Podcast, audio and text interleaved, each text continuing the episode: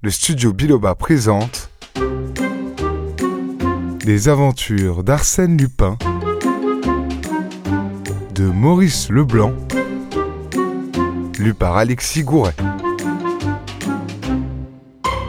Le fétu de paille, deuxième partie.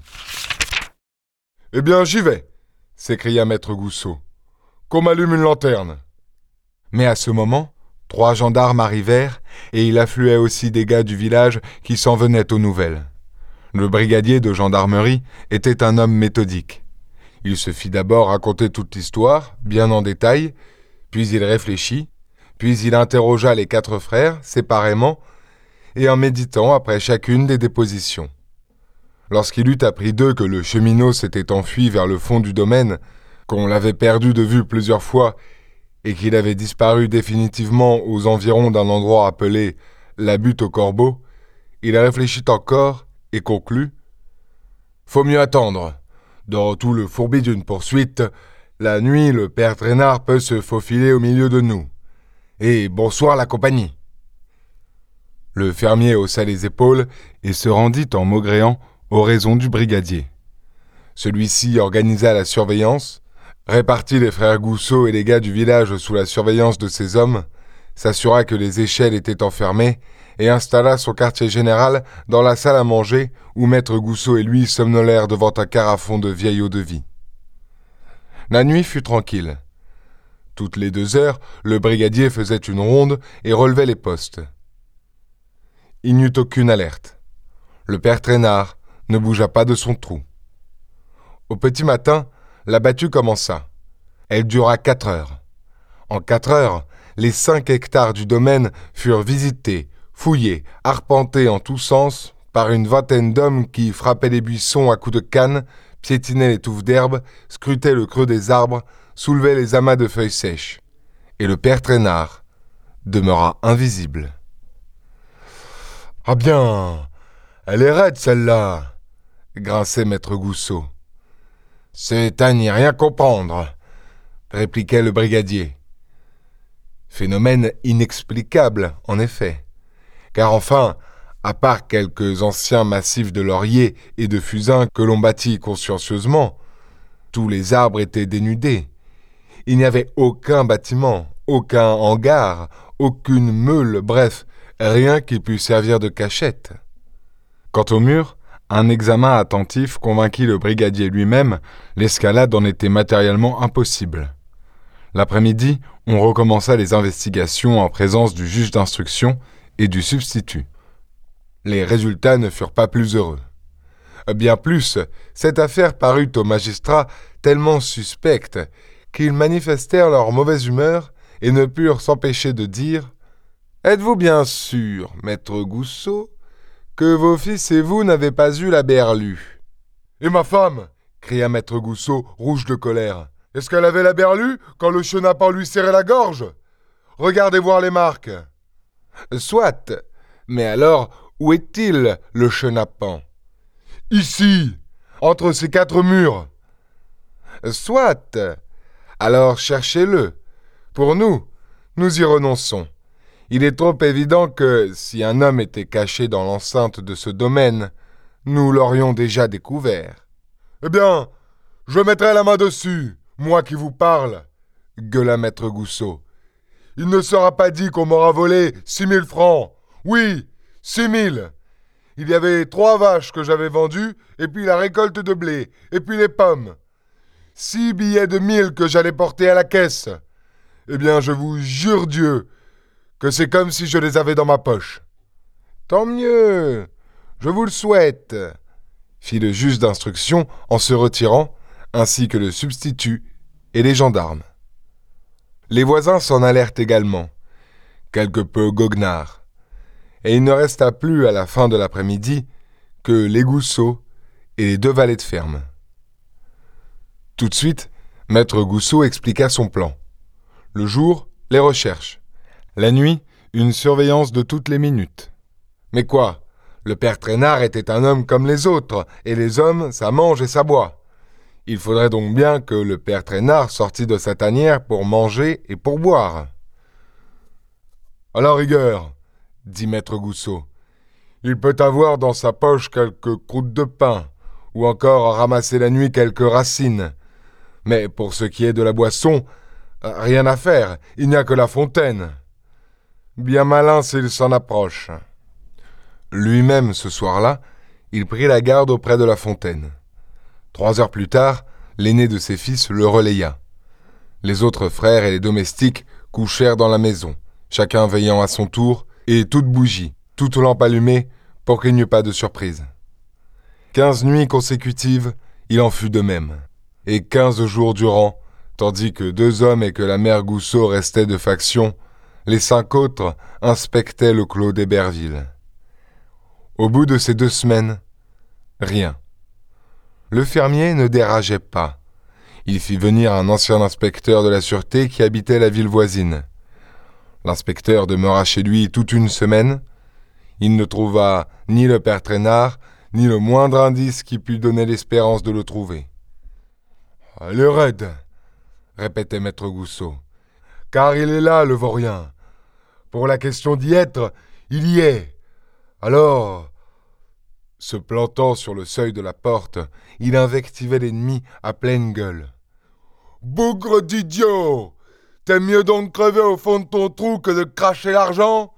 Crève donc, saligo Et la mère Gousseau, à son tour, glapissait de sa voix pointue. C'est-il la prison qui te fait peur? Lâche les billets et tu pourras déguerpir. Mais le père Traînard ne soufflait mot, et le mari et la femme s'époumonaient en vain. Des jours affreux passèrent. Maître Gousseau ne dormait plus, tout frissonnant de fièvre. Les fils devenaient hargneux, querelleurs, et ils ne quittaient pas leur fusil, n'ayant d'autre idée que de tuer le cheminot. Au village, on ne parlait que de cela et l'affaire Gousseau, locale d'abord, ne tarda pas à occuper la presse. Du chef-lieu de la capitale, il vint des journalistes que maître Gousseau et conduisit avec des sottises. Chacun chez soi, leur disait-il. Mêlez-vous de vos occupations, j'ai les miennes. Personne n'a rien à y voir. Cependant, maître Gousseau, fichez-moi la paix. Et il leur fermait sa porte au nez. Il y avait maintenant quatre semaines que le père Traînard se cachait entre les murs d'Héberville. Les Gousseaux continuaient leurs recherches par entêtement et avec autant de conviction. Mais avec un espoir qui s'atténuait de jour en jour, et comme s'il se fût heurté à un de ces obstacles mystérieux qui découragent les efforts. Et l'idée qu'ils ne reverraient pas leur argent commençait à s'implanter en eux. Or, un matin, vers dix heures, une automobile qui traversait la place du village à toute allure s'arrêta net par suite d'une panne. Le mécanicien, ayant déclaré après examen que la réparation exigerait un bon bout de temps, le propriétaire de l'automobile résolut d'attendre à l'auberge et de déjeuner. C'était un monsieur encore jeune, à favoris coupés court, au visage sympathique, et qui ne tarda pas à allier conversation avec les gens de l'auberge. Bien entendu, on lui raconta l'histoire des Gousseaux. Il ne la connaissait pas, arrivant de voyage, mais il parut s'y intéresser vivement.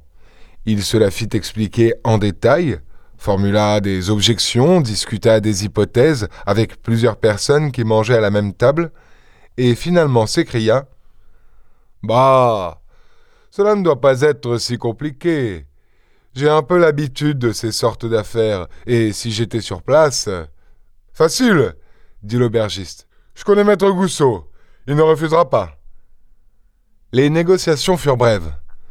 Maître Gousseau se trouvait dans un de ces états d'esprit où l'on proteste moins brutalement contre l'intervention des autres. En tout cas, sa femme n'hésita pas. Qu'il vienne donc, ce monsieur. Le monsieur régla son repas et donna l'ordre à son mécanicien d'essayer la voiture sur la grande route aussitôt que la réparation serait terminée. Il me faut une heure, dit-il. Pas davantage. Dans une heure, soyez prêts. Puis, il se rendit chez maître Gousseau. À la ferme, il parla peu. Maître Gousseau reprit d'espérance malgré lui, multiplia les renseignements, conduisit son visiteur le long des murs et jusqu'à la petite porte des champs, montra la clé qu'il ouvrait et fit le récit minutieux de toutes les recherches que l'on avait opérées. Chose bizarre, L'inconnu, s'il ne parlait point, semblait ne pas écouter davantage. Il regardait, tout simplement, et avec des yeux plutôt distraits. Quand la tournée fut finie, maître Goussot dit anxieusement Eh bien Quoi? Vous savez? L'étranger resta un moment sans répondre, puis il déclara Non, rien du tout. Parbleu s'écria le fermier en levant les bras au ciel. Est-ce que vous pouvez savoir? Tout ça, c'est de la frime. Voulez-vous que je vous dise, moi? Eh bien, le père Traînard a si bien fait qu'il est mort au fond de son trou et que les billets pourriront avec lui. Vous entendez? C'est moi qui vous le dis. Le monsieur, très calme, prononça Un seul point m'intéresse. Le cheminot, somme toute, étant libre la nuit, a pu se nourrir tant bien que mal. Mais comment pouvait-il boire? Impossible s'écria le fermier. Impossible Il n'y a que cette fontaine et nous avons monté la garde contre toutes les nuits. C'est une source. Où jaillit-elle? Ici même. Il y a donc une pression suffisante pour qu'elle monte seule dans le bassin. Oui. Et l'eau, où s'en va-t-elle quand elle sort du bassin? Dans ce tuyau que vous voyez, qui passe sous terre et qui la conduit jusqu'à la maison où elle sert à la cuisine. Donc, pas moyen d'en boire, puisque nous étions là et que la fontaine est à vingt mètres de la maison. Il n'a pas plu durant ces quatre semaines. Pas une fois, je vous l'ai déjà dit. L'inconnu s'approcha de la fontaine et l'examina. L'auge était formée par quelques planches de bois assemblées au-dessus même du sol et où l'eau s'écoulait, lente clair. Il n'y a pas plus de trente centimètres d'eau en profondeur, n'est-ce pas? dit-il. Pour mesurer, il ramassa sur l'herbe un fétu de paille qu'il dressa dans le bassin. Mais, comme il était penché, il s'interrompit soudain au milieu de sa besogne et regarda autour de lui. Ah, que c'est drôle dit-il en partant d'un éclat de rire. Quoi? Qu'est-ce que c'est? balbutia maître Goussot, qui se précipita sur le bassin comme si un homme eût pu se tenir couché entre ses planches exiguës. Et la mère Goussot supplia. Quoi? Vous, l'avez vu? Où est-il? Ni dedans, ni dessous, répondit l'étranger qui riait toujours.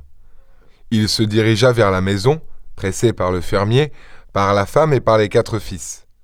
L'aubergiste était là également, ainsi que les gens de l'auberge qui avaient suivi les allées et venues de l'étranger.